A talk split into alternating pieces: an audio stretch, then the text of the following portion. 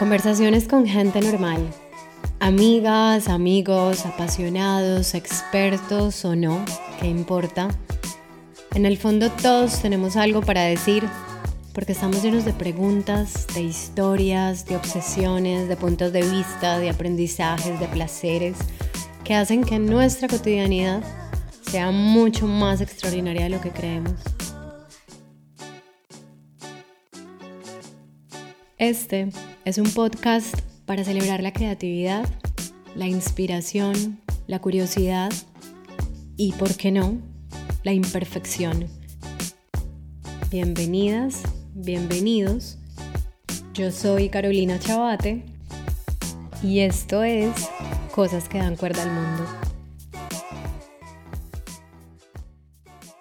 Matías Uribe es profesor de yoga, compositor, productor musical y escritor. Ha trabajado como docente de música en varias universidades y se dedica al activismo e investigación filosófica.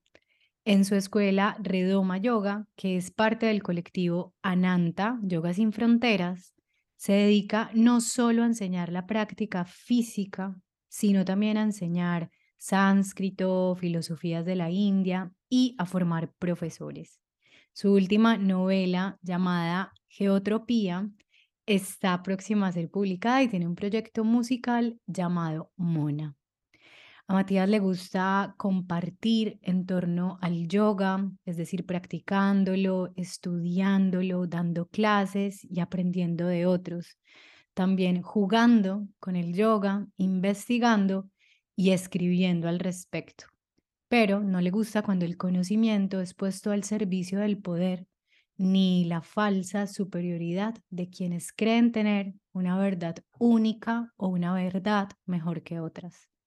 Matías ama hacer música, componer, producir, tocar música con otras personas y fluir en la música. Quizá por eso no le gustan los trabajos con un horario definido, un jefe, un salario y un sistema. A Matías le gusta pasar tiempo con su familia, la comida rica, abundante y libre de sufrimiento animal. No le gusta que hoy siga siendo un tabú hablar de Dios, del amor, del espíritu y de la fragilidad del ser humano. Tampoco le gusta la inequidad del sistema en el que vivimos. Y por último, algo que para mí es una filosofía de vida y por ende comparto con él, a Matías le gusta vivir una vida ordinaria en un estado de conciencia extraordinario. Bueno, Mati, bienvenido y muchas gracias por conspirar conmigo para esta charla. Cuéntame cómo te trata la vida hoy, cómo estás. Pues en primer lugar, muy feliz de estar aquí conversando contigo, compartiendo en torno a esos temas tan apasionantes, o por lo menos que a mí me apasionan tanto y me gusta tanto compartir. De manera que muchas gracias por la invitación y estoy al servicio de lo que traiga este momento. Bueno, empezar diciendo que tuvimos que aplazar esta conversación, o sea, de hecho llevamos conspirando largo tiempo al respecto. Fue idea de Matías como conversar de alguna manera en cualquier formato y siento que Matías tiene tanto para decir que, hombre, había que traerlo al podcast y, mm, y estuvimos aplazándola por, bueno, por mercurios retrógrados y la vida misma. Y ayer te dije algo así como, oye, gracias por ser tan flexible con tu tiempo, que es algo tan sagrado, ¿no? Y me respondiste, eh, ¿para qué hacemos yoga si no es para ser flexibles en, en la vida? Y me encantó y dije, claro, es que de esto se trata justamente. Bueno, Mati, cuando yo leo tu biografía, a mí me da la sensación de que has tomado como caminos de mucha libertad eh, desde muy joven. Por un lado está el arte, ¿no? La música, y por otro está el yoga. Entonces quisiera empezar preguntándote si para ti fue difícil defender estos caminos de libertad y de creatividad en tu vida, justamente en esa edad donde nos toca como tomar caminos, eh, o bueno, fuimos también como criados en una sociedad donde a los 16 años nos pedían tomar un camino, em, si te tocó como defenderlo y luchar por, por estos caminos, O si por el contrario, mm, creciste a lo mejor en un entorno en el que se te permitió explorar el camino creativo o influenciado por alguien. Pues es la segunda, por lo menos con respecto al arte. Mis padres son artistas y, el arte ha sido para mí más un fardo que algo por lo que he tenido que, que luchar o defender. Al contrario, es algo a lo que he tratado de renunciar muchas veces siempre vuelve una y otra vez de diferentes maneras. Entonces, eh, el arte es casi que una herencia de mis padres que yo he buscado como incorporar de una manera armónica a mi propio camino, que tanto mi madre como mi padre, siendo artistas, tomaron caminos diversos. Mi madre se dedicó más a, la estética, al estudio, a escribir, a la teoría del arte académica, fuertemente académica, con un doctorado en historia del arte. Y mi padre también, digamos que abandonó un poco su obra, ¿cierto? Se abandonó un poco a sí mismo y con ello su obra y yo, sin darme cuenta, sentí la necesidad de continuar con esa tarea que había quedado ahí como un poco empezada. Mi madre nunca se detuvo, siguió en el mundo del arte, pero más como una persona que observa a los artistas, los estudia, los entiende profundamente, con una mirada también de artista, y ayuda a, mostrar, o por lo menos arrojar luz sobre determinados aspectos de la obra de, los artistas, que de pronto no eran tan conocidas, como pasó con Ethel Gilmour. Mi madre le dedicó por lo menos 20 años de su vida intensos a estudiar la obra de Ethel, escribió varios libros sobre Ethel, y en gran parte gracias al trabajo incansable que ha hecho mi mamá, Etel hoy en día tiene un lugar muy importante en la historia del arte colombiano y, y vas a encontrar, si te pones a investigar sobre Etel, va a aparecer el nombre de mi mamá por ahí en varias partes, que es Imelda Ramírez. Entonces, es como que ahí están mis papás muy cerca en el asunto del arte.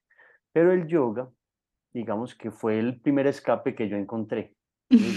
ah, yo estoy escribiendo una historia que no es la mía estoy escribiendo la historia de mis papás, voy a buscar mi propia historia. Y fue justamente cuando iba a ser papá, yo tengo un hijo de 12 años y 12 años es el tiempo que llevo siendo profe de yoga. Entonces, justamente fue ahí que una crisis muy profunda, digo, bueno, voy a ser papá y no tengo ni idea de quién soy yo y tengo que acompañar a una persona a, descubrir quién es él mismo y yo ni, ni sé.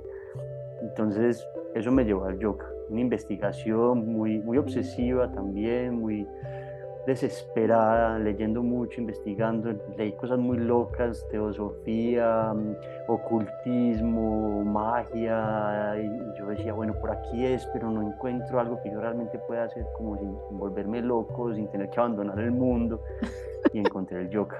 El yoga fue esa filosofía que me yo, encontré el yoga y fue como, aquí es, por fin, fue una sensación muy profunda de, uff, ya no tengo que buscar más, por lo menos la búsqueda tiene un, norte. Obviamente la búsqueda no ha parado, todavía ni sé quién soy, pero por lo menos ya soy feliz reinventando todos los días la pregunta de quién soy yo y, o las posibles respuestas.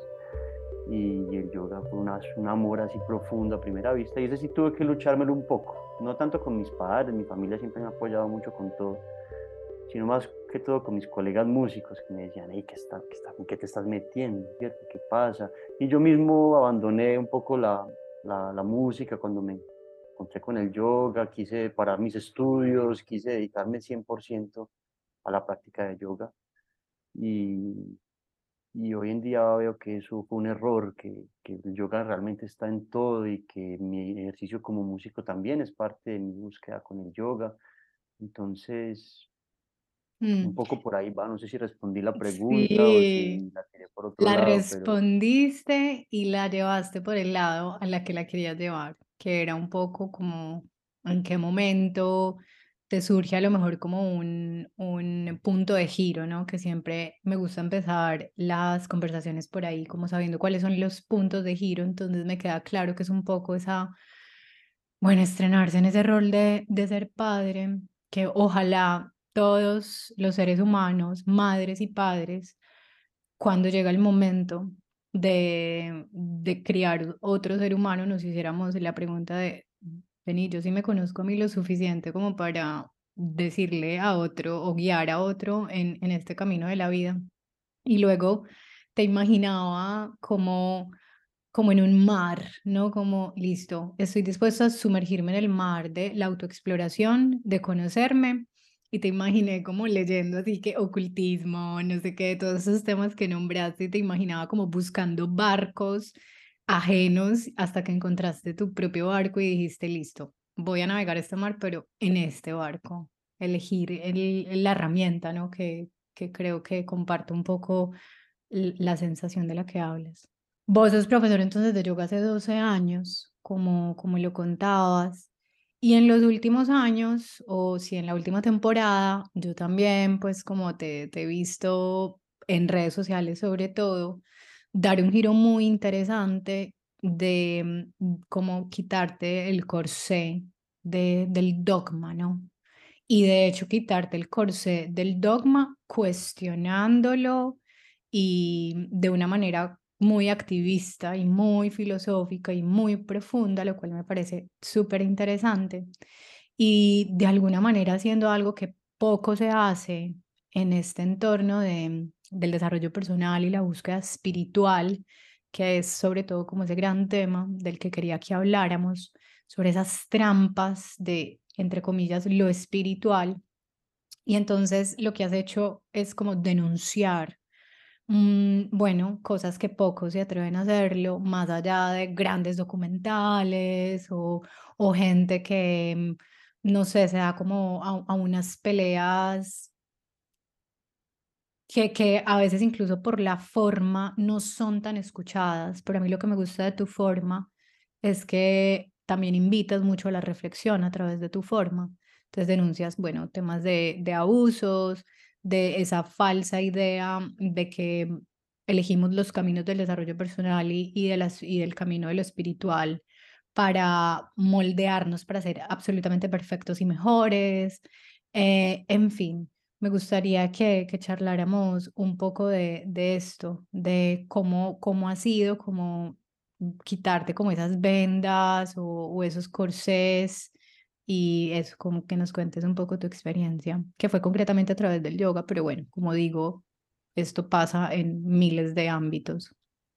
Pues en primer lugar ha sido muy doloroso, ha sido doloroso y ha sido muy hermoso también, porque ¿qué pasa? Es una ruptura profunda con una familia, ¿cierto? Una gran cantidad de personas quedan como una familia que elegí en un ámbito donde nos decían que éramos especiales, éramos personas especiales por estar practicando yoga, que teníamos de alguna forma como una mirada más refinada, un comportamiento más refinado, ¿cierto? Como una superioridad moral un poco maquillada, un poco vendida así como con, con buenos condimentos y con una buena presentación, pero que al fin y al cabo era esa idea de somos superiores porque practicamos yoga. Y y romper con, con esa idea fue romper con muchas personas a las que todavía quiero, a las que todavía respeto, de las que aprendí mucho, a las que también les enseñé en algún punto, incluso empezaron practicando conmigo hace 10 años y hoy en día les digo, hey, te das cuenta que te metí en una secta y que esa secta nos hace mucho daño y ya me miran como, uy, ¿qué te pasó? Qué tristeza ver que, que ya, entonces como no hay nada que hacer. Yo, le, yo, yo fui la persona que le enseñé, digamos, las primeras bases de lo que ahora estoy cuestionando y y no hay forma ya, ya depende de cada persona, así como también es una responsabilidad de ella. Yo tampoco puedo decir, yo metí a esa persona en la secta, no, pues yo, yo hice lo, lo que creí que era correcto en ese momento, pero cada uno es responsable. Entonces ha sido doloroso en ese sentido, pero también ha sido muy bonito y, y quiero resaltar que lo hago desde el respeto por el yoga, el amor por el yoga y también la conciencia de que tampoco lo hago desde un lugar de superioridad moral. Entonces ahora yo estoy en un lugar de superioridad porque ataco a los que venden la superioridad moral del yoga. No, al contrario, es romper la idea de que hay una superioridad por practicar yoga y que realmente siempre vamos a tener algo que aprender de cada persona, de cada camino, y el reconocimiento de que el yoga no consiste en salir de la imperfección humana y de la miseria humana y de los límites humanos, al contrario, el yoga nos da una perspectiva mucho más amplia para ver lo insignificantes que somos. Somos seres insignificantes en la gran amalgama cósmica y cuando reconocemos eso, nos tornamos naturalmente más humildes, más compasivos, más amorosos, más dispuestos a trabajar en equipo y eso es lo que he ido buscando recientemente. Yo no estoy haciendo este proceso de activismo desde un asunto de resentimiento, de odio, de querer que se hundan las sectas porque me hicieron mucho daño y porque le hacen daño a otras personas, no.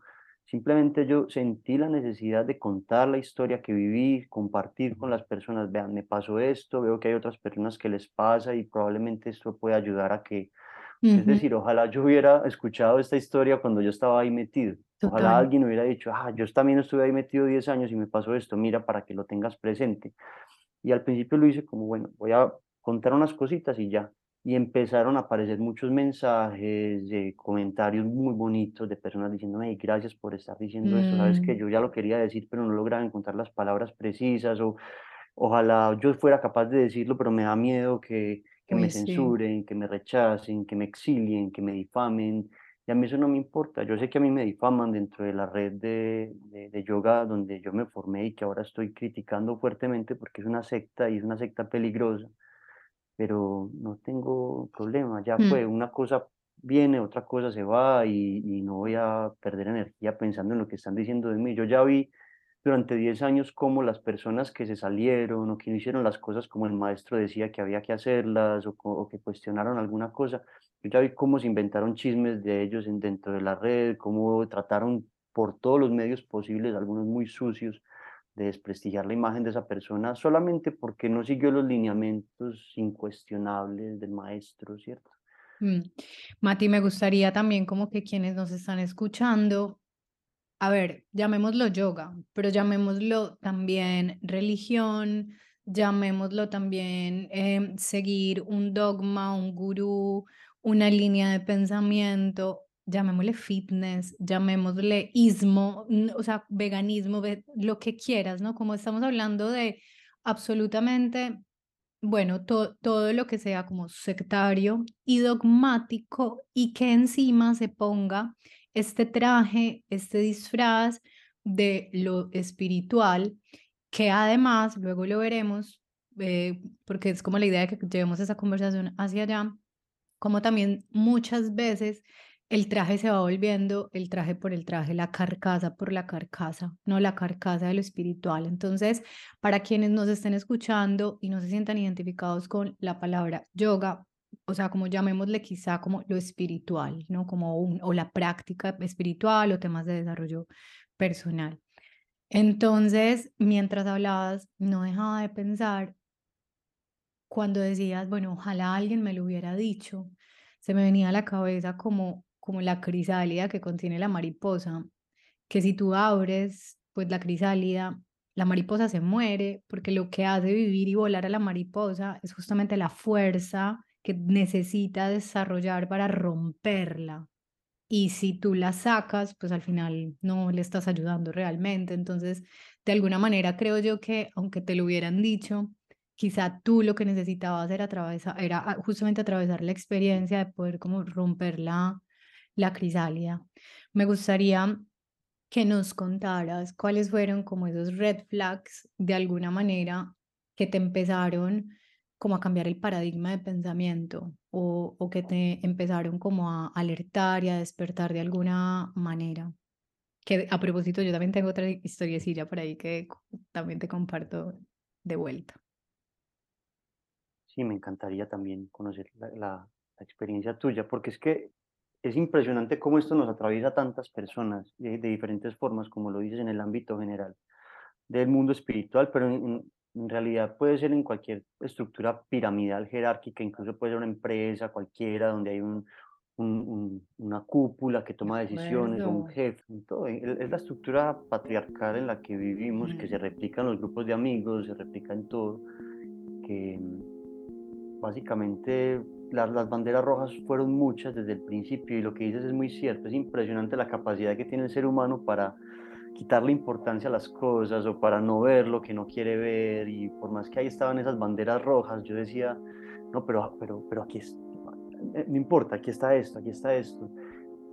Por ejemplo, que no podía cuestionar, ¿cierto? Cada que yo decía, vení, pero esto, porque es así? Me decía, no, aquí no está tan bien visto eso del cuestionamiento no sé, yo, cualquier persona con un mínimo de autocuidado y sentido común inmediatamente se va.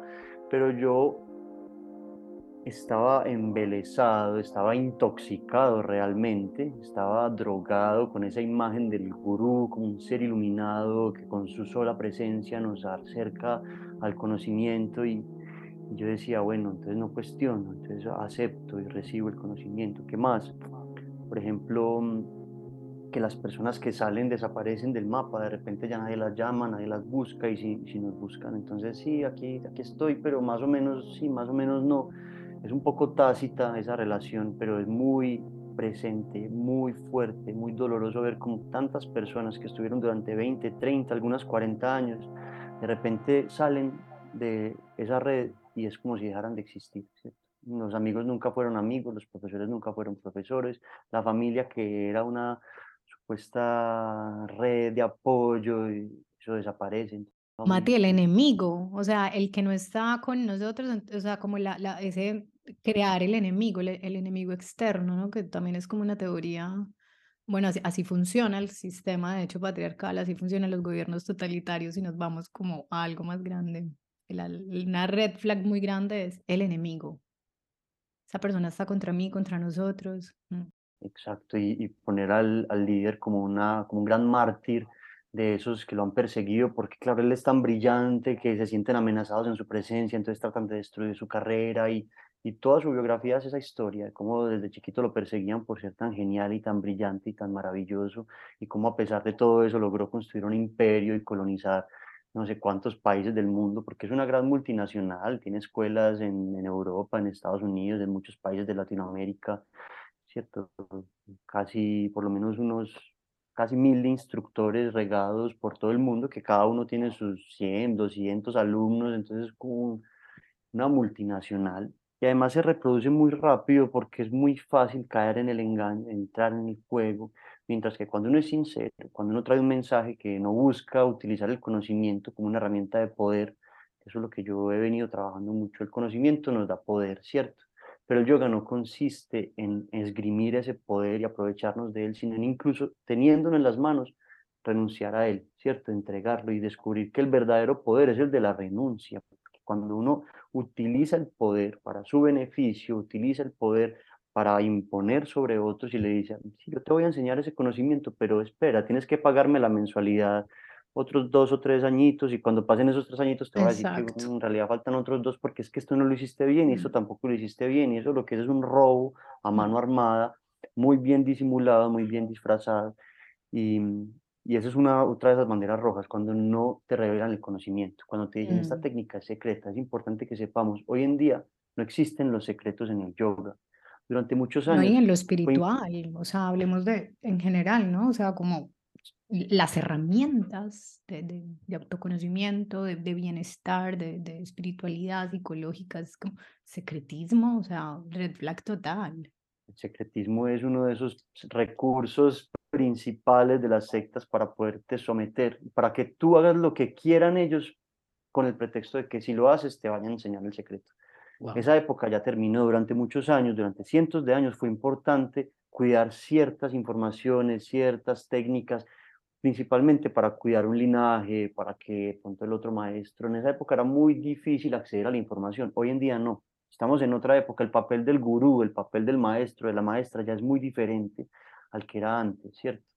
Ahora la información va a estar inevitablemente ahí a disposición de las personas. Las personas pueden acceder a todos los supuestos secretos del yoga, del tantra, del budismo, de cualquier corriente espiritual. Ahí están, están en los libros, están en Wikipedia, están en, están. No, no, y obviamente eso necesita de una persona que te pueda guiar de alguna manera y te pueda decir, mira, yo ya he experimentado esto y esto, esto, esto tal vez no, pero yo sí refuerzo profundamente esa humildad que debemos tener los profes de, reconocer que el alumno, la alumna es autónoma, tiene su conocimiento, tiene un montón de conocimientos que incluso nosotros ignoramos.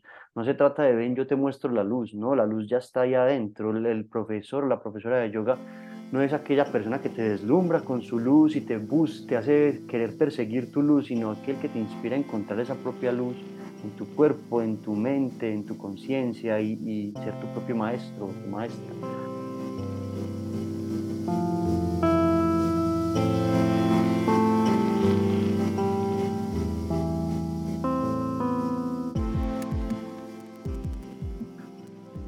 En, en mi caso, por ejemplo, yo no sé, yo, yo siento que yo, yo tengo una mentalidad muy rebelde y muy cuestionadora desde muy pequeña, entonces tengo como un olfato innato mm, por cuestionar y por como para lo sectario, o sea, como me lo huelo desde lejos y como que nunca Pocas veces en la vida he idealizado algo o alguien.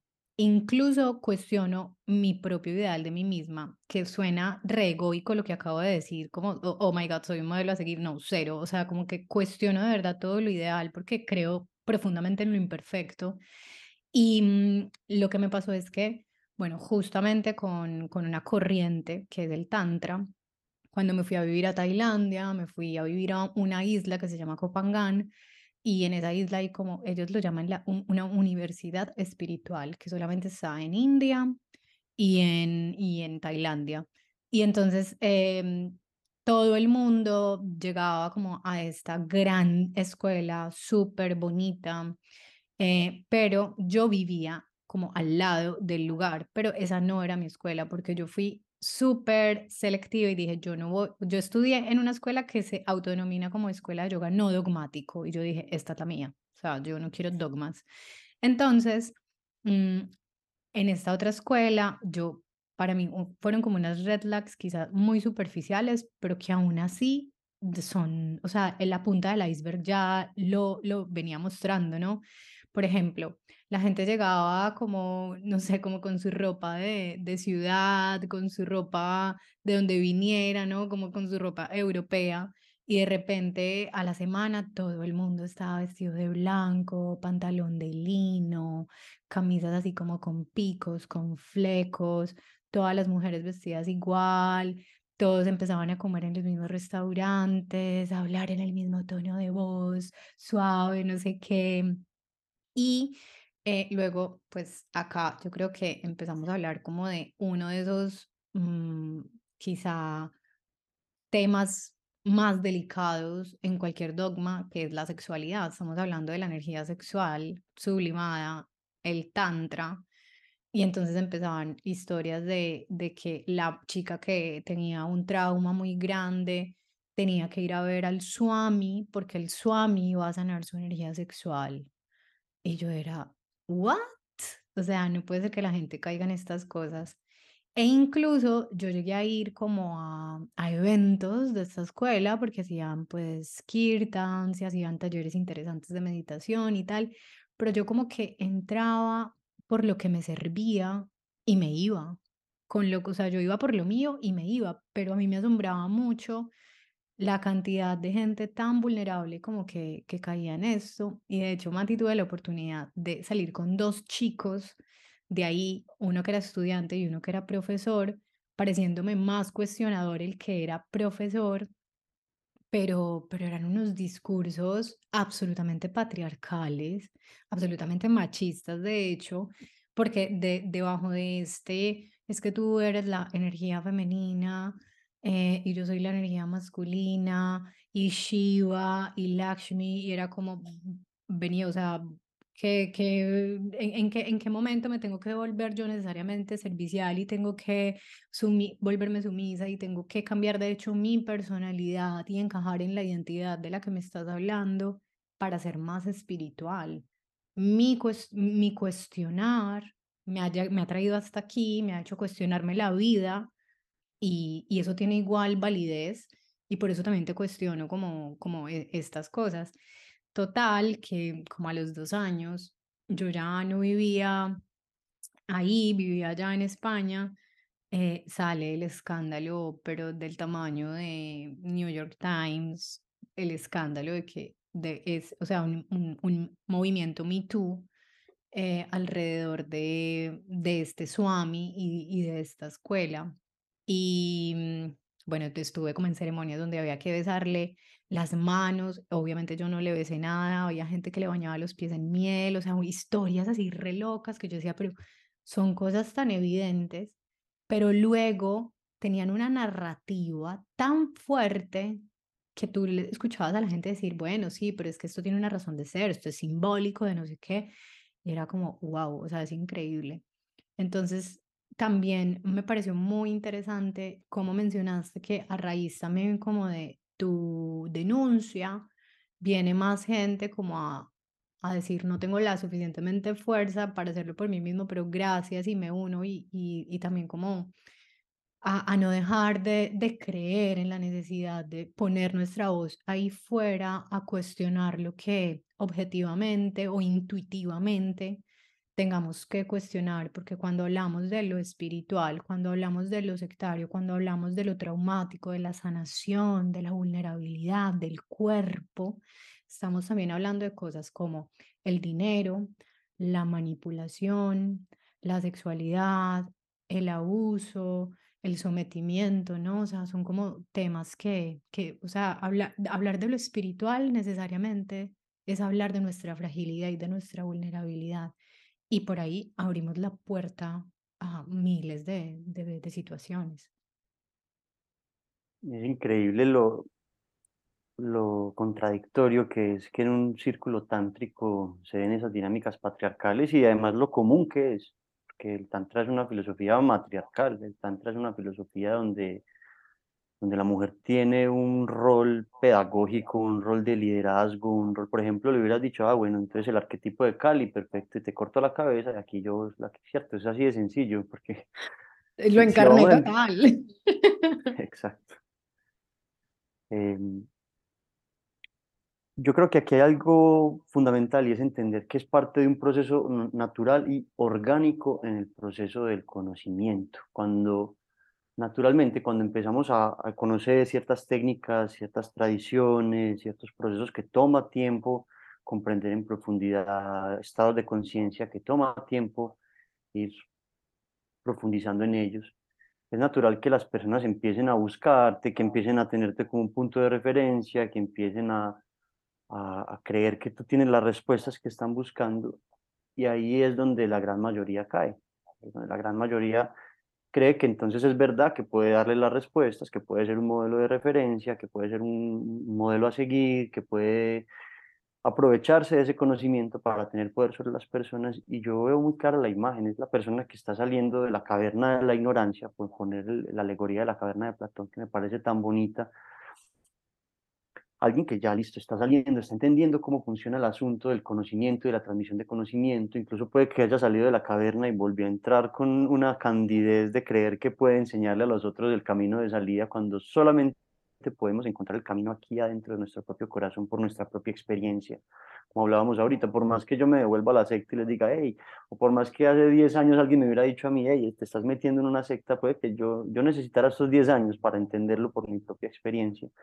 Entonces, muchas veces el- ese maestro o esa maestra, pues lamentablemente, bueno, no lamentablemente, pues es una realidad, el 95% de los casos son hombres, ¿cierto? También hay casos de mujeres que se aprovechan de, ese, lugar, pero el 95% por lo menos de los casos que yo he estudiado es un, un gurú, un hombre que está ahí aprovechándose del poder. En el caso de las mujeres es muy diferente, por lo menos en, en las estadísticas y es una persona que inicialmente tenía una buena intención de decir, listo, me vas a lavar los pies, me vas a bañar los pies en, en- en miel o en pasta de sándalo, vamos a hacer unos rituales en los cuales yo represento la divinidad y tú vienes a mí y me haces un, unas pullas, ¿cierto? Unas ofrendas, unas, unos homenajes que básicamente lo que te están mostrando es que esta divinidad que tú ves en mí está dentro de tu propio corazón. Ese debería ser el sentido, ¿cierto? Pero eso no lo entiende la mayoría de las personas. La mayoría de las personas está viendo un ser humano ahí sentado en una silla eh, como si fuera un ser superior y confunden al personaje con, con esa divinidad que está en mi corazón. Si la divinidad está en mi propio corazón, ¿yo por qué tengo que ir a lavarle los pies a un señor que supuestamente representa esa divinidad? No, no, así de sencillo. Entonces vaya más bien y, y- y encuentre esa misma divinidad en, en sus mascotas, en sus seres queridos, en usted mismo, en sus propias actitudes y ponga cada una de sus acciones al servicio de esa divinidad. No se trata de, de- de- del maestro, el maestro que se aprovecha de Sí. eso para tener poder sobre sus discípulos, básicamente está cayendo más bajo. El que cree que tiene más conocimiento que otro y que le puede revelar el conocimiento a otro es el que está cayendo en una de las trampas más hostiles y más mezquinas de- del conocimiento y de la ignorancia. que es creer que tenemos la posibilidad de iluminar a otras personas y ser iluminadores y ser iluminados, que, que, traemos la verdad. Esa ahí es cuando uno, no sé si conoces el juego del lila, que es un juego de las escaleras y las serpientes, que es un juego milenario donde se inspiró el juego de escalera que es muy popular en, en Occidente. Pero este juego es todo un sistema filosófico que te muestra los grados del conocimiento, del, proceso, y de repente estás por allá en la penúltima casilla y vas a llegar ahí una serpiente que te devuelve hasta la segunda casilla, y uno se estudia cada casilla, y es eso, es la persona listo, digamos que alcanzó un estado de meditación profunda y logra poner su mente así en un vacío precioso y logra sentir a la divinidad y está por allá en la penúltima casilla y llega y le dice a otro, me iluminé, ven, yo te puedo ayudar a iluminar y le toca mantener la imagen, le toca mantener la imagen falsa de un maestro y cada vez va a ser más y más esclavo. Uno cree que estos maestros que están por allá trepados están en una posición de poder y en realidad son esclavos de un juego que ellos mismos se inventaron y, y son una mm. mosca, una telaraña, no son la araña que tejió la red, se volvieron la mosca.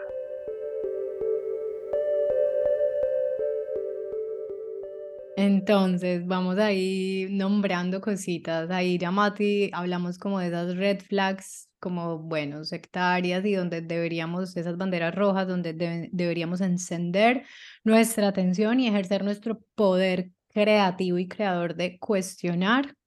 Y creo que acá estamos ya tocando un segundo tema que es amplísimo, que es el tema del ego espiritual, ¿no? El tú sabes algo que yo no sé y por eso yo te necesito.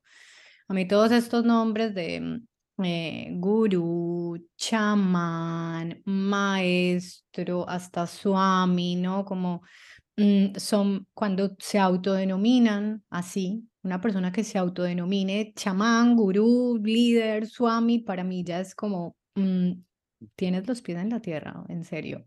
Tienes las manos en el corazón, pies en la tierra, manos en, manos en el corazón. Y cuando, porque es que ya eso nos pone de plano que esa persona cree profundamente en las jerarquías. Ella está por encima de esa pirámide de la que hablabas. Ella está por encima de la pirámide y yo estoy abajo. O incluso podemos nosotros mismos caer en eso, ¿no? Em, y acá yo creo que es importantísimo en, en, esa, en este punto del ego espiritual, como entender, Mati, algo, y es que nadie nos va a venir a sanar Nadie va a venir a hacer el trabajo por nosotras o por nosotros. nos, nos pueden proveer herramientas, o sea, ahí hay, hay herramientas maravillosas, hay herramientas poderosísimas. Nosotros dos somos, de hecho, mm, utilizadores de una herramienta que es el, el yoga. Eh, nos pueden facilitar espacios, pero nadie va a venir a arreglarnos como si fuéramos una licuadora que tienen que reparar. Nadie, o sea, nadie nos va a venir a vender la fórmula mágica. Otra cosa es que tenga, eh, otra cosa es que aprendamos herramientas y queramos compartirlas. Esa es otra cosa. Y yo sí creo que hay gente que se desarrolla más a un nivel espiritual como hay gente que se desarrolla más a un nivel económico, a un nivel intelectual, a un nivel emocional, ¿no? Pero, pero es porque se lo trabajan, es porque hay compromiso, es porque hay disciplinas, porque hay entrega, determinación y sobre todo por algo que tú estabas mencionando hace un momento y es porque hay humildad también en esa disciplina. Sea, como que ese, ese, ese shortcut, ese atajo de voy donde este señor porque este señor me va a sanar, me va a poner un imán y ya, estoy sanada. Es como nadie, nadie. Ser, no hay ser humano que, te, que haga el trabajo que tú viniste a hacer, que lo haga por ti. No hay herramienta, ni alfiler, ni mancito, mm, ni dispositivo de ondas magnéticas, ni psicodélico, ni ayahuasca que haga el trabajo por ti. Y, mm, y yo creo también que otro síntoma del ego espiritual, como para ir cerrando este, este tema, eh, o, o, para ir recogiendo como información valiosa, otro síntoma del ego espiritual es, es eso que tú mencionabas del secretismo, de la envidia y de los celos, Mati, por la herramienta. Los celos por esa herramienta que yo estoy poniendo al servicio que para quienes facilitamos espacios de, desarrollo personal y de crecimiento espiritual, es tremendo reto. yo creo que tú también lo has vivido, ¿no? Yo lo he vivido, ¿no? Como es que mm, yo me formé para esto, es que estas, este método es solamente mío, yo lo desarrollé, las herramientas y, y las, y las experiencias no, no funcionan como patentes de farmacéuticas. No, o sea, están ahí para poner al servicio. Y si no, entonces, ¿dónde queda tu vocación? Como facilitador, como facilitadora que eres, em, como persona que trabaja con sanación, con, con herramientas terapéuticas, eh, ¿dónde queda tu vocación si entonces lo, lo, lo, que tú haces es, es algo que hay que cuidar con recelo y secreto. Entonces creo que son, el tema del ego espiritual es una, es una, gran, una gran trampa de la espiritualidad. El conocimiento cuando se comparte, se expande, crece, se enriquece. El conocimiento cuando se oculta, cuando se vuelve un secreto, se estanca. Y lo mismo con el cuestionamiento. Si el conocimiento no se cuestiona, también se estanca. Y si uno pretende pasar las cosas así engarrotadas como una gárgola, generación tras generación, no va a estar pasando un conocimiento vivo, sino una, una, un sarcófago que funcionó para el que lo vivió y el que lo enseñó la primera vez, pero ya el segundo no le va a funcionar igual, ¿cierto? Entonces, Ahí entra un concepto que me parece muy importante, es el del bypass espiritual, ¿cierto? Bypass es como un desvío, evadir, cuando utilizamos el conocimiento, cuando utilizamos el camino espiritual para no afrontar cosas tan sencillas como un cambio de hábito, como afrontar una conversación pendiente con alguien o, o evadir la terapia, etcétera y, creemos que porque estamos en un camino espiritual, entonces ya, y el ego espiritual es uno de esos síntomas de que estamos cayendo en bypass espiritual.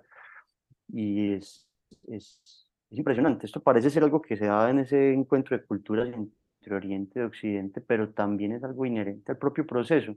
Y también es bonito mirarlo con, con, cierta compasión desde el punto de vista de, bueno, es parte del proceso, listo, caí o esta persona está en un viaje, yo ya me di cuenta que este va, le, le espero una caída en unos años, quién sabe en cuántos, no lo puedo salvar de esa caída porque él cree que está por encima del bien y del mal, entonces nadie lo puede ayudar, él no necesita ayuda de nadie, entonces no se va a dejar ayudar pero e, e, eventualmente cae. Yo caí en mi momento porque yo después de 10 años estando ahí, yo fui muy obsesivo, yo practicaba 8 horas diarias, estudiaba todos los días mucho y escribía, daba clases, le, le compartía el conocimiento a las personas como si eso les fuera a cambiar la vida y como si yo les de repente me miré al espejo y dije, puta, incluso después de una, de una práctica muy profunda que tuve en la que vi una la inmensidad de, la conciencia y me vi a mí mismo como ser humano y además me vi montado en ese pedestal que yo mismo había construido de mira, yo te voy a enseñar la verdad. Yo creo que esta conversación, Caro, no había sucedido porque yo necesitaba terminar de caer al, al fondo del abismo y, y ver que soy miserable como cualquier otro ser humano y que cuando abro espacios de sanación, cuando abro espacios de conocimiento, cuando abro un curso en el que voy a compartir un montón de cosas que me tomó mucho tiempo, mucha práctica, mucha investigación y que realmente he trabajado mucho para compartir eso. Ya no lo hago desde el lugar de ven, yo te voy a mostrar la verdad, ven, yo te voy a mostrar esto. Simplemente es un, espacio circular de compartir, de diálogo, de debate. Siempre estoy abierto a que las personas me cuestionen. De repente veo que el efecto que tienen las, las técnicas, las herramientas, los conocimientos que comparto ahora en las personas es mucho más profundo que cuando yo pensaba y yo estaba convencido de que eso iba a ser lo mejor que le iba a pasar en la vida. Ahora no, ahora yo le digo lo más humildemente que puedo, le digo, mira, esto es lo que yo he entendido, pero aquí lo estamos mirando entre todos, a ver qué encontramos, a ver qué, qué nuevo hay, en qué me estoy equivocando y, y de repente las personas que llevan ya dos años desde que empecé esta transformación profunda, es, totalmente distinto. Los mensajes que recibo de gratitud, de reconocimiento, de que me dicen, mira, para mí eres un gran maestro, pero yo entiendo que tú no eres más que una persona común y corriente y que el único maestro que existe es el que está en mi propio corazón. Ahí bueno, ese es el verdadero maestro, no es el que cree que él es el maestro, sino el que te muestra que ese maestro está en ti y te ayuda a ser un puente entre, entre tu, tu buscador y tu luz interior, digamos, ¿cierto? Hasta que, y un puente que se tiene que caer también, si pretendemos ser maestros de la misma persona para toda la vida, Ahí no estamos buscando ser maestros de nadie, estamos buscando tener poder sobre esa persona y tener alguien que esté ahí lamiéndonos las botas hasta el último día y eso no es transmisión de conocimiento. Si te genera dependencia el maestro y si crees que estar cerca de él es lo mejor que te puede pasar y que quieres estar ahí hasta el último día, entonces ese maestro no te está enseñando nada distinto a estar sometido, a estar esclavizado y a ser dependiente de él. Y a dudar de ti, que, que es justamente lo, lo, lo que quiere el, el, el, sistema capitalista, ¿no? Por ejemplo, la industria alimentaria que quiere que dudes de ti, que la industria de las dietas, ¿qué quiere? Que, que dudes de, de ti, que dudes de, de, tu cuerpo, que dudes de tu belleza, que quiere, y la industria, de, la industria espiritual, porque la hay, ¿qué quiere? Que sigas dudando de ti. Entonces, si sigues buscando maestros, o sea, me parece un gran tema, si sigues buscando maestros en todas partes, nunca te vas a encontrar a ti que eres la única maestra y maestro que en realidad viniste a, a encontrar, ¿no? Esa, me haces acordar de esa frase de Ramdas, de eh, My guru is every moment o every moment is my guru. El, el, cada momento es mi gurú. Al final, el gurú es eso, el gurú eres tú eh, el, el gurú ni siquiera eres tú, el gurú es el momento presente, un momento presente donde estás interconectada con un misterio profundo y hermoso que además te interconecta con un montón de seres vivientes y sintientes, con un planeta que es como un organismo vivo ahí flotando en el cosmos del que no sabemos nada más. Entonces dejemos de buscar tantos maestros, conectemos con el maestro cuerpo, Conectemos con el maestro dolor, que fue lo primero que mencionaste. Conectemos con el maestro familia, conectemos con el maestro relación tóxica, conectemos con el maestro la mierda que me he comido en por tal y cual cosa, conectemos con el maestro ego, que al fin y al cabo ni siquiera hay que desterrarlo de nuestra vida, sino que hay que dejar de pelear con él y conocerle como herramienta para navegar esta dimensión en lugar de creer que lo tenemos que anular para iluminarnos como una gran maestra espiritual, ¿no? Entonces, me parece, me parece muy interesante. A mí, Mati, me pasó aquí por lanzar historia intimista otra vez, em, que mm, yo tenía una persona que tenía mucha influencia en mí y recientemente, porque seguimos en este aprendizaje, tenía mucha influencia a mí a nivel espiritual, a nivel de enseñanzas espirituales, a nivel de gestión emocional, de desarrollo personal. Y, esta persona se fue de mi vida. Y yo en su ausencia dolorosa, en esa amistad que se terminó, porque las amistades también se terminan, en su ausencia me pude dar cuenta de que yo no me gestionaba emocionalmente muchas veces por pereza y lo que hacía era mandarle un WhatsApp, llamar a esta persona, escribir, y ella siempre tenía la respuesta para mí, siempre tenía la respuesta. Y entonces cuando esta persona se va de mi vida, aparece la maestra en mí, en cierto sentido, y empiezo a desarrollar un músculo hermoso que es el autoapoyo. Gracias a que esta persona hizo espacio en mi vida para que yo pudiera desarrollar eso. Entonces, claro, muchas veces vemos como, como una catástrofe que esas personas que hemos puesto en el pedestal o esas cosas, porque un, trabajo también puede estar en el pedestal, ¿no? una, una, relación, una familia, una dinámica en tu vida, el, el, dinero, un método. Em, y cuando eso ya por alguna circunstancia no la tenemos, ahí, ahí es el momento gurú. Llamémosle momentos gurú. Estamos con bypass espiritual que me encantó y momento gurú. Mm. Porque además, Mati, pienso que está lo de idealizar, ¿no? Como estamos en un momento muy, muy heavy con esto de la idealización de las personas, de las influencers y los influencers, dogmas de alimentación, dogmas de prácticas espirituales de desarrollo personal. Eh, ahora está de moda el breathwork, eh, cuando estaba de moda el yoga, el fitness, eh, también está de moda el chamanismo. Es decir, mm, tenemos esto, esto como de, de mm, idealizar la industria de la espiritualidad y, y, es como una gran feria donde todo el mundo tiene puesto su chiringuito, como dicen aquí en España. Todo el mundo tiene su puestico en la, en la feria para, para vender en esta industria de la espiritualidad. Entonces, si vamos a esta feria con nuestra inseguridad, con nuestra falta de confianza, con el no confiar en que nosotras tenemos ese, ese poder de ser nuestras propias maestras, pues la moneda de cambio ahí es la manipulación.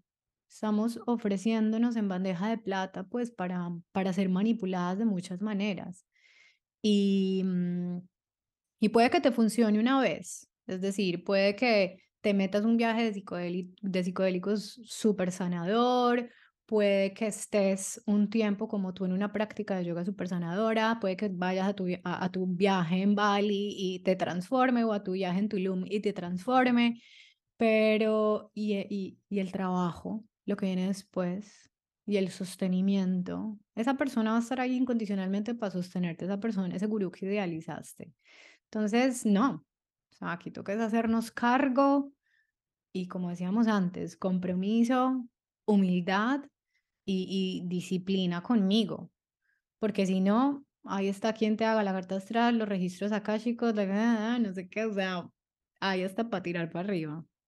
Ahí es clave entender algo que ya dijiste tú, y es no hay atajos, ¿cierto? El, proceso se trata de vivir la vida, de, de entender, porque si no, no habríamos venido aquí o lo que sea que haya pasado para que hayamos nacido como seres humanos en este planeta y en esta existencia que es mezquina y que es difícil y que es oscura, pero también es hermosa y que es poética y que está llena de luz y, y esa contradicción es ser humano. Ser humano es entender eso, entender que claro, hay una búsqueda espiritual, hay un camino hermoso y que como dices puede ser que en un viaje de viaje o en una práctica de yoga muy profunda o en un retiro con unas personas increíbles, de repente entendamos todo y digamos, logré llegar a la luz, pero de repente hay que retomar el camino y la vida siempre vuelve, tarde o temprano la vida siempre vuelve y más temprano que tarde, vuelve, vuelven las incertidumbres, vuelven aquellas cosas que se salen de los planes, aquellas cosas que no nos esperábamos, calamidades, y ser humanos implica enfrentarnos a todo eso. ¿De qué sirve? ¿Para qué, quieren, para qué queremos un atajo? Entonces, ¿para qué estamos acá? ¿Cierto? Si no estamos acá para vivir la vida humana ordinaria,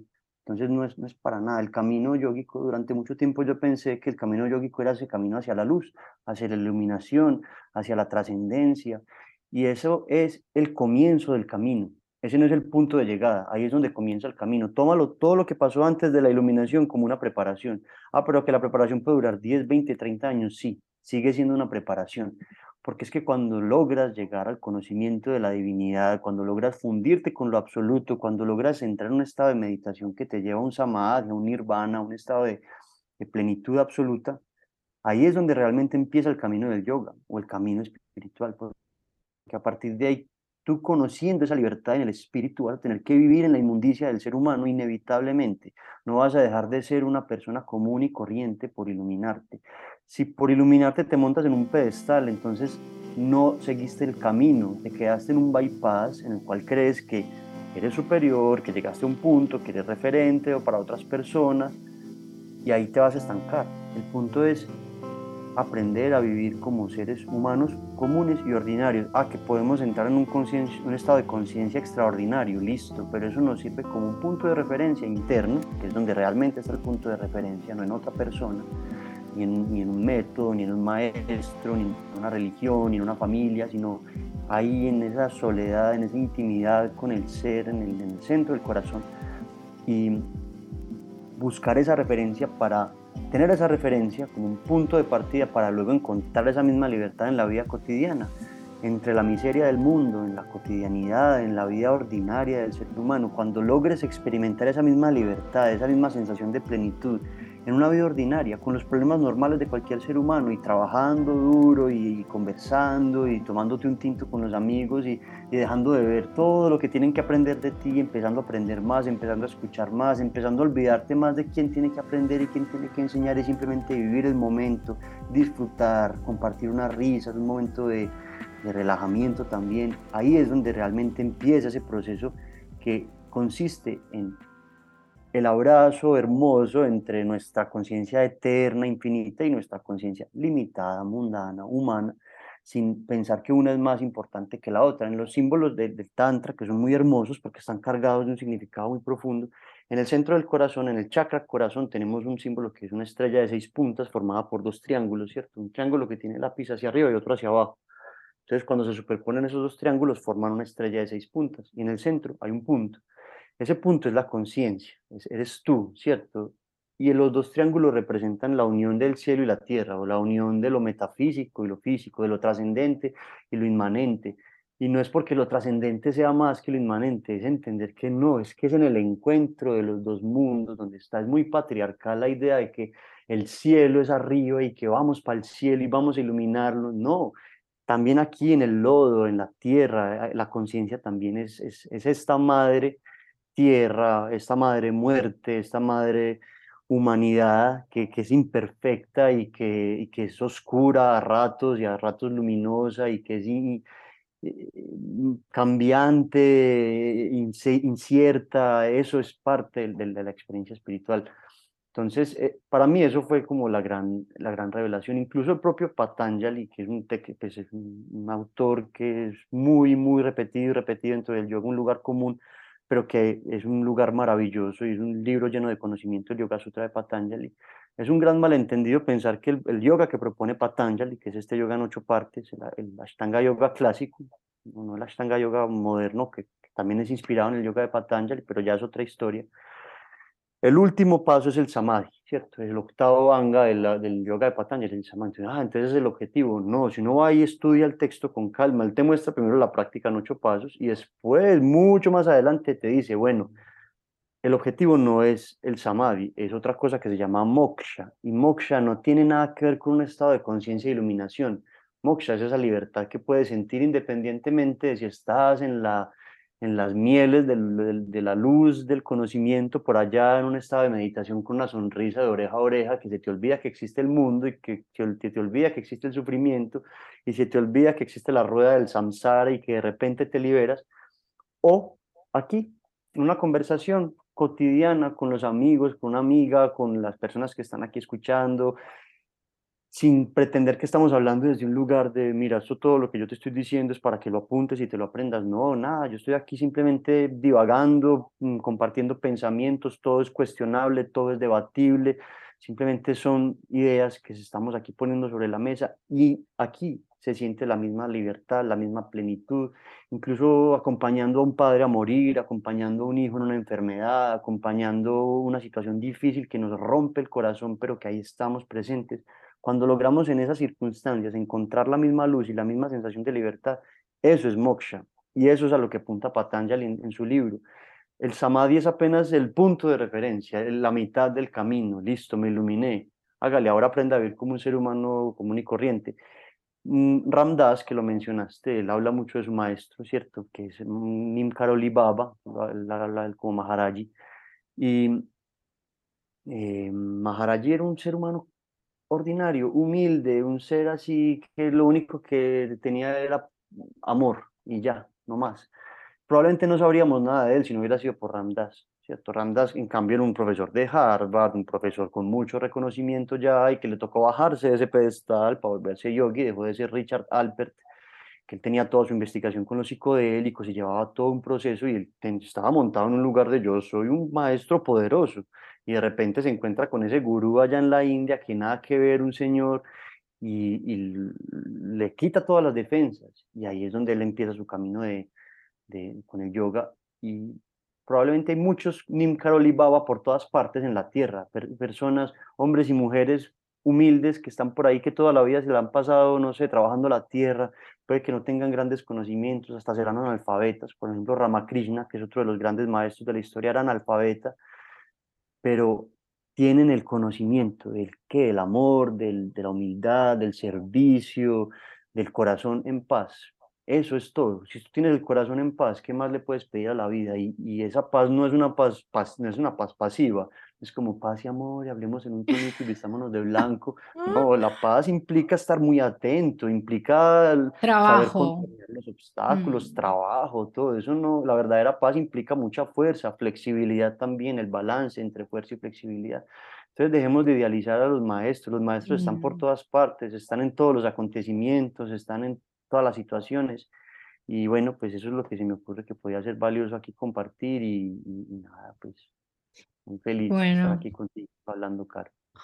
Hermosísimo todo, todo lo que dijiste, como de encontrar esa, esa espiritualidad realmente como en, en lo cotidiano.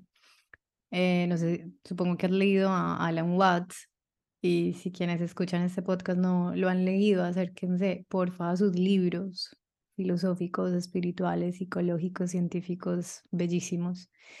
Y mm, él dice que lo espiritual debe significar siempre lo indefinible. Es decir, lo espiritual, por ser algo viviente, o sea, que está en todo cuanto existe, ¿cierto? Debe rehuir siempre de, de una forma fija de enmarcarlo en una forma fija. Y siento que hoy, justamente en esta industria de la espiritualidad, se cae en darle un marco y una forma y una estética y una ritualización de la forma por la forma a la experiencia de lo espiritual. No, pareciera que hoy en día lo espiritual es un screenshot del 1111, una fotico del arco iris que refracta la luz en un escritorio. la palabra manifestación para eh, justificar el amor por lo material. Em, no sé, el viaje a la India, ¿cierto? Como que hoy en día se está pervirtiendo mucho eso de eso que es indefinible, que es justamente lo, lo espiritual. Y, y yo pensaba, bueno, para mí, ¿qué es lo espiritual? Y para mí lo espiritual es, o sea, como la máxima experiencia espiritual es la conciencia plena del presente, cuando lo logro. Y una vez me doy cuenta de que me estoy dando cuenta, lo pierdo. no sé si tiene sentido, pero mm, no, no es una persecución de, un, de una perfección de mí misma, eh, no es una disciplina férrea psicológica de, de mejoramiento de mi ser. Es una conciencia de la experiencia presente. Es darme cuenta de que ni siquiera es posible definir esa experiencia presente y ni siquiera me puedo separar de ella. Entonces quisiera preguntarte, para ti, ¿qué es lo espiritual? En este momento? Pues primero me parece muy importante lo que dices de reconciliarnos con lo indefinible, con lo inefable, con lo imposible de categorizar. Y que yo sé que tú lo sabes y que aquí lo acabas de definir, pero que probablemente lo puedas definir de muchas otras formas también, ¿cierto? Es como, yo voy a decir aquí cuál es mi definición de espiritual, pero soy consciente de que si me preguntas dentro de cinco minutos te voy a decir otra cosa.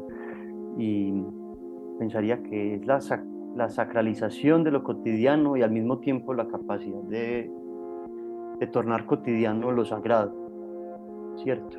Sería una forma de decirlo, pero principalmente es entender que está más allá de la definición y que incluso volviendo a Patanjali, el, samadhi, que es ese objetivo supuestamente del yoga, que no, no, es para nada el objetivo del yoga, es simplemente una técnica, tiene ocho fases y eso no se estudia tanto y esas fases cada una tiene su razón de ser y hay una que es eso, es aprender a habitar lo indefinido, aprender a habitar lo incierto sin que eso nos genere angustia ni una compulsión por categorizarlo, por definirlo porque va, va, a llegar un momento inevitable en la experiencia yógica en la cual vamos a enfrentarnos a un estado de conciencia que no vamos a entender, no vamos a comprender, no vamos a saber qué, estamos, qué está pasando. De repente estamos en un vacío sin límites y ese vacío no es como un espacio vacío así como lo podríamos imaginar. Justamente si es vacío es porque no hay un concepto, no hay unas proporciones, no hay unos atributos, no hay unas categorías que podamos decir esto es así o esto es así. Y se llama Nirvichara Samadhi. Nirvichara quiere decir sin investigación o sin indagación. Ese es el único momento donde tenemos que dejar de cuestionar. De resto, maravilloso, hay que cuestionarlo todo. Pero cuando logramos estar en ese estado de incertidumbre absoluta y no cuestionar eso, no pretender resolver la incertidumbre, entonces ahí podemos seguir caminando. Entonces, esa es una de las fases más difíciles, ¿cierto? Hay otra que es muy compleja también y es esa fase de percibir que realmente lo logramos, logramos trascender el mundo de los nombres y las formas, de repente la mente es un silencio absoluto y es, ¡ah! me iluminé como el meme que dice como, me liberé del ego, soy el puto amo, ¿sí o qué? Es como, te liberaste por un instante y eso lo único que hizo es que tu ego se volviera aún más esclavizante, aún más inflamado, aún más... Entonces, estudiar esas facetas es lindo, estudiarlas no en la teoría, estudiarlas en nuestra conciencia, ver cómo están presentes en el día a día cada vez que categorizamos algo, cada vez que le damos nombre a algo, cada vez que creímos, creemos que entendimos algo, ah, no, yo ya entendí, vení, te explico esto, no, no, ya, yo entiendo Patanjali perfecto, si alguien me dice que entiende Patanjali perfecto, yo digo, mm, qué miedo, qué miedo, y, y no eso, sino muchas otras cosas, principalmente las obras maestras, esas, grandes obras de, los seres humanos que están por ahí, que uno las lee una y otra vez, es como si cada vez leyera un libro nuevo, porque hay tantas sutilezas imperceptibles que uno no solo las puede percibir cuando ya leyó el libro por cuarta, por quinta vez, y es porque tienen eso, tienen eso que es incategorizable, tienen eso que es insondable. Hay, de repente uno percibe que esas palabras nacen de un lugar de la conciencia que es muy profundo, y que por eso siempre uno le puede dar una lectura distinta y por eso son inagotables. Y hay cosas tan tontas como vivir en el presente, por ejemplo, tú acabas de decir, tener una conciencia plena en el presente, eso parece súper sencillo. ¿Qué es estar pleno en el presente? Es habitar ese vacío que existe entre un instante y el otro, entre incluso donde se pierde esa membrana que separa el espacio del tiempo, porque también es habitar como ese vacío que hay entre cada molécula y, la que está inmediatamente al lado. Es, en que según la física contemporánea la materia es un puro vacío, ¿cierto? Y de repente es como que ya no hay diferencia entre ese vacío espacial y el vacío temporal del presente. Y uno podría quedarse filosofando alrededor de esa frase sencilla, estar aquí ahora, o estar plena en el presente. Y cuando uno dice, no, yo ya lo entiendo perfectamente, yo ya te puedo dar la... ahí lo estás mm. matando, lo estás cristalizando, no, mm, no, no sé, me podría quedar hablando eternamente justamente por eso, sacralizar lo cotidiano y tornar cotidiano lo sagrado. Intentar definir lo del momento presente, ¿no? Es, es como intentar enviar agua por, por correo, como intentar meter agua en un sobre y enviarla por correo. Em, bueno, entonces yo creo que muchas grandes conclusiones por aquí. A mí me, me resuena mucho en este momento de hiperinformación en la que estamos es menos idealización y más trabajo personal. Y trabajo significa estar presente, ir a terapia, trabajar en silencio, trabajar también en comunidad, una comunidad que te expanda en lugar de limitarte, mejorar tus relaciones, trabajar tus traumas, echarle horas y trabajo, que a veces da mucha pereza y, y a veces parece que lo más fácil es es lo mejor, que es rehuirle. Eh, y creo que también implica ciertos sacrificios, el trabajo espiritual y personal. No sé si sacrificios, pero sí unos cambios de percepciones muy importantes que resultan dolorosos, como, como que cuando empiezas a trabajar tu círculo social cambia, tus relaciones cambian, tu familia cambia, eh, y que cree que de hecho el hecho de que cambien tus relaciones es probablemente el mejor síntoma de tu trabajo personal y espiritual, pero cambian también tus rutinas, cambia también tu horario de ir a dormir y cambia lo que comes y cambia en qué inviertes el dinero, el tiempo, la energía vital, el pensamiento, eso sí que cambia, cómo eliges el pensamiento y en qué invertirlo. Em, cambia la manera como te diviertes también. Em, y, creo que un otro punto que diría yo es entender que nadie ni nada, nadie ni nada va a venir a darte la fórmula mágica. La receta mágica no existe. Nadie va a venir a quitarte el dolor. No hay recetas fáciles. Duda de lo, de, de lo fácil. Y, y que creo que, que esto es lo más difícil porque, porque justamente eso se trata el camino. A mi mundo le da el amor en todas sus formas, cuando tenemos, que luchar por defender una idea, por soltar una idea, compartir con las personas y contrastar puntos de vista, el debate le da a mi mundo, le da a mi mundo. Mi hijo, mi familia, eso es algo que para mí es sagrado y estoy permanentemente atento y eso es un mundo infinito, tener una persona con la cual compartir y la familia, para mí es algo fundamental. Cuando digo mi familia hablo de mi hijo y mi esposa principalmente, pero también mi madre, mi padre, mis hermanos, incluso amigos que son como una familia, mis colegas, por ejemplo, en el mundo del yoga y alumnos y profesores, son una familia elegida.